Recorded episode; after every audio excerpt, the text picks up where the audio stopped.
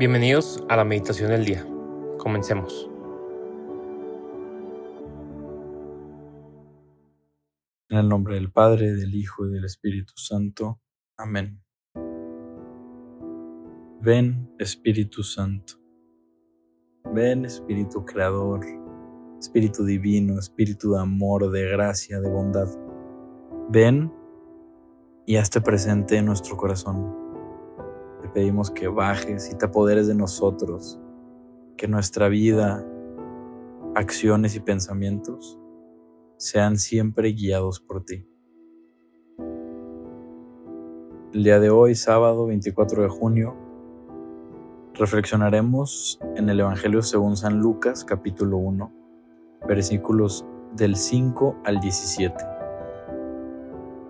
Hubo en tiempo de Herodes, rey de Judea, un sacerdote llamado Zacarías, del grupo de Abías, casado con una descendiente de Aarón llamada Isabel. Ambos eran justos a los ojos de Dios, pues vivían irreprochablemente cumpliendo los mandamientos y disposiciones del Señor. Pero no tenían hijos porque Isabel era estéril y los dos de edad avanzada. Un día en el que le correspondía a su grupo desempeñar ante Dios los oficios sacerdotales, le tocó a Zacarías, según la costumbre de los sacerdotes, entrar al santuario del Señor para ofrecer el incienso, mientras todo el pueblo estaba fuera en oración a la hora de la incensación. Se le apareció entonces un ángel del Señor, de pie a la derecha del altar del incienso. Al verlo, Zacarías se sobresaltó y un gran temor se apoderó de él. Pero el ángel le dijo, No temas, Zacarías, porque tu súplica ha sido escuchada. Isabel, tu mujer, te dará un hijo, a quien le pondrás el nombre de Juan. Tú te llenarás de alegría y regocijo, y otros muchos se alegrarán también de su nacimiento, pues él será grande a los ojos del Señor. No beberá vino ni licor, y estará lleno del Espíritu Santo ya desde el seno de su madre.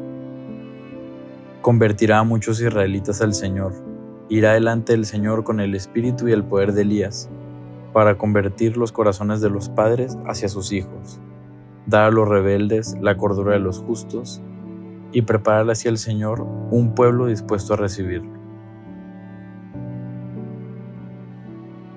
Palabra del Señor, gloria a ti, Señor Jesús. Hoy, sábado 24, tenemos un día muy importante, la Natividad de San Juan el Bautista. ¿Qué sería del plan de Dios perfecto sin Juan?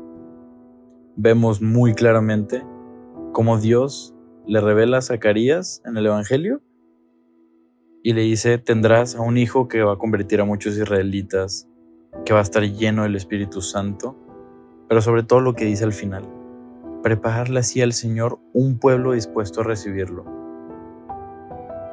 ¿Qué tan importante fue el trabajo, la misión de Juan en la historia de esta humanidad?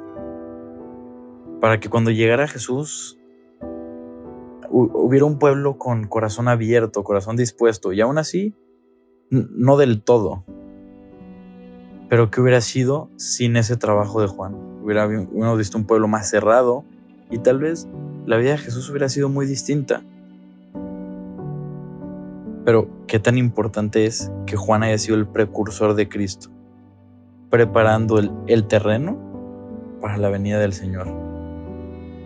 Y algo muy importante que deberíamos aprender y destacar de la vida de Juan es esa búsqueda y lucha de la verdad siempre. Se, se sabe que Juan murió decapitado porque así lo pidió la hija de Herodes.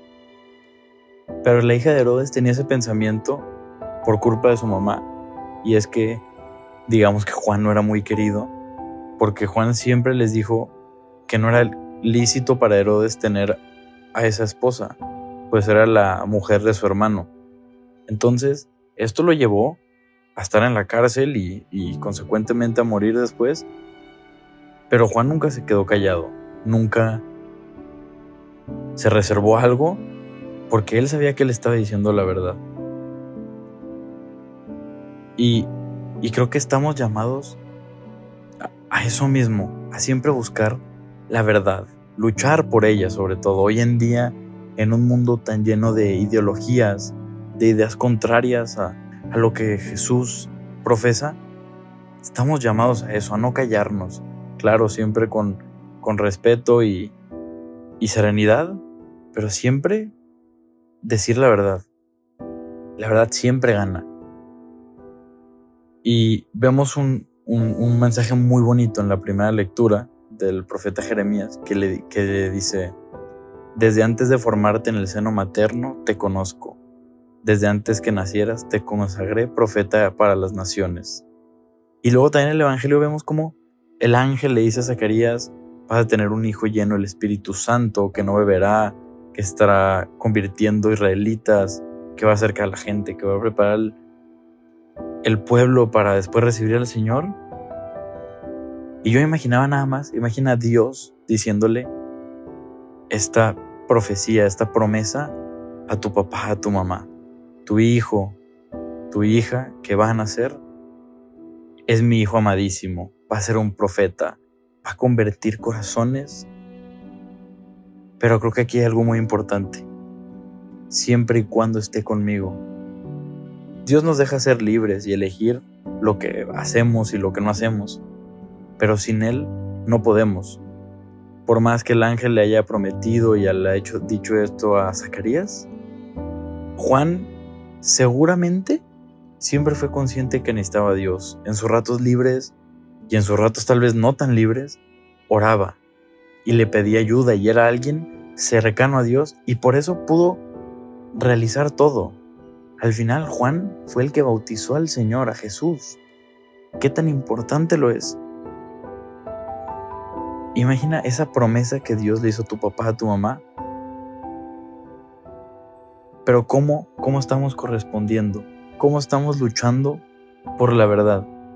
Logro dimensionar que esa misma promesa está en mi vida, que soy un hijo amado de Dios, que Dios me, me quiere profeta, me quiere soldado de primera barrera luchando por Él.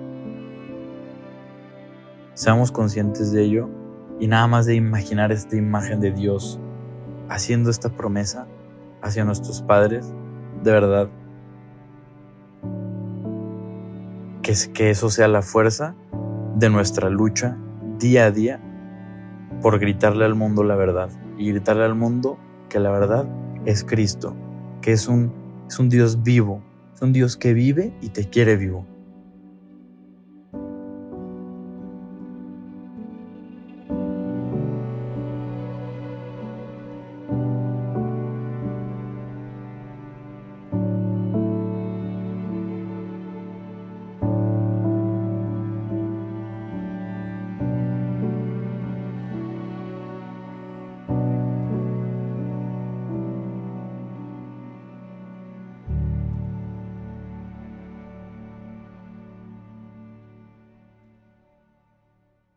Te damos gracias, Señor, por todos los beneficios recibidos, a ti que vives y reinas por los siglos de los siglos. Amén.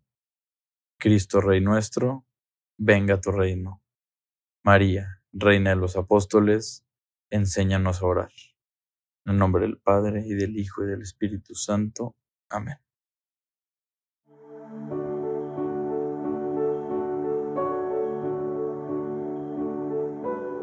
Permanece meditando lo que más te haya llegado al corazón. Nos escuchamos mañana.